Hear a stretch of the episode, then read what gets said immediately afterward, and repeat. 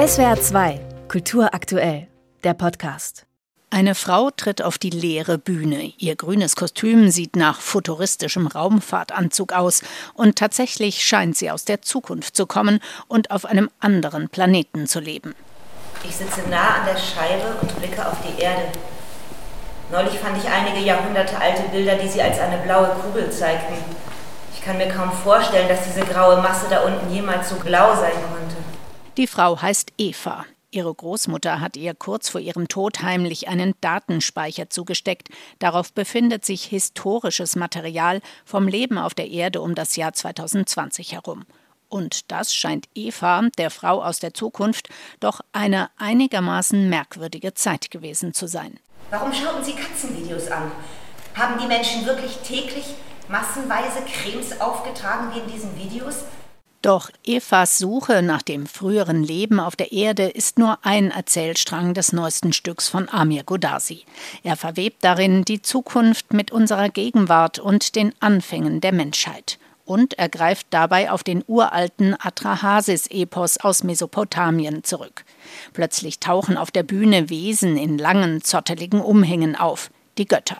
Doch auch bei ihnen herrscht nicht eitel Sonnenschein. Die kleineren Götter, die Igigu, sind es leid, dass sie so hart schuften müssen, um an Euphrat und Tigris den Garten Eden anzulegen. Wir schuften Tag und Nacht. Die schwere Arbeit tötet uns fast.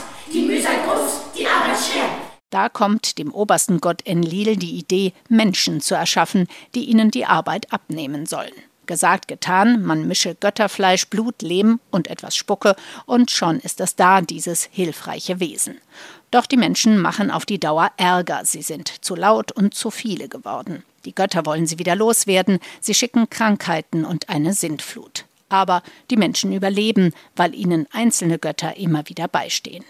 Bedrohungen für die Menschheit aus einem Mythos aus einer fernen Zeit? In Amir Godasis Stück verschwimmen die Zeiten und alles hängt irgendwie zusammen. Darin verwoben sind die drei Schicksale von Menschen aus unserer Gegenwart, die nach Europa geflohen sind. Der Kurde Masium, der bei Amazon als Paketbote schuftet und versucht, seine Familie in der Türkei zu unterstützen, die durch ein Erdbeben alles verloren hat. Und Johnny, der vor dem Krieg aus Aleppo nach Wien fliehen konnte und unter schrecklichem Heimweh leidet.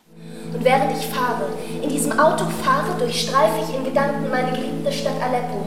Die Stadt, die kaum mehr existiert. Die Stadt, die ich nie wiedersehen werde.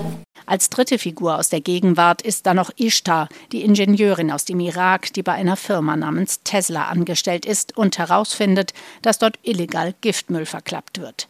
Sie alle versuchen aufzubegehren, sich gegen Ausbeutung, Gewalt, Willkür und die Zerstörung unserer Lebensgrundlagen zu wehren. Doch anscheinend waren sie erfolglos, denn die Erde wurde unbewohnbar. Und dann tauchte der große Retter auf, ein gewisser Elon Musk, der die Menschheit auf einen anderen Planeten verfrachtet hat, zumindest die, die es sich leisten konnten. Amir Godasis Stück Als die Götter Menschen waren ist ein bitteres, anklagendes, stellenweise aber auch humorvolles Menschheitsdrama. Durch die verschiedenen Zeitebenen nicht einfach zu inszenieren. Regisseur FX Meyer schafft es, insgesamt einen guten Spannungsbogen zu halten und die Spielfreude des Ensembles ist groß. Außerdem helfen die Kostüme von Corbinian Schmidt bei der Orientierung, in welcher Zeitebene man sich gerade befindet. Aber nicht alle der vielen Übergänge und Zeitsprünge sind wirklich geglückt. Besonders bewegend sind die Geschichten aus der Gegenwart und die Verweise auf unsere heutigen Plagen, die vielen Kriege und Umweltkatastrophen. Wir könnten durchaus etwas dagegen tun. Doch das Stück macht wenig Hoffnung.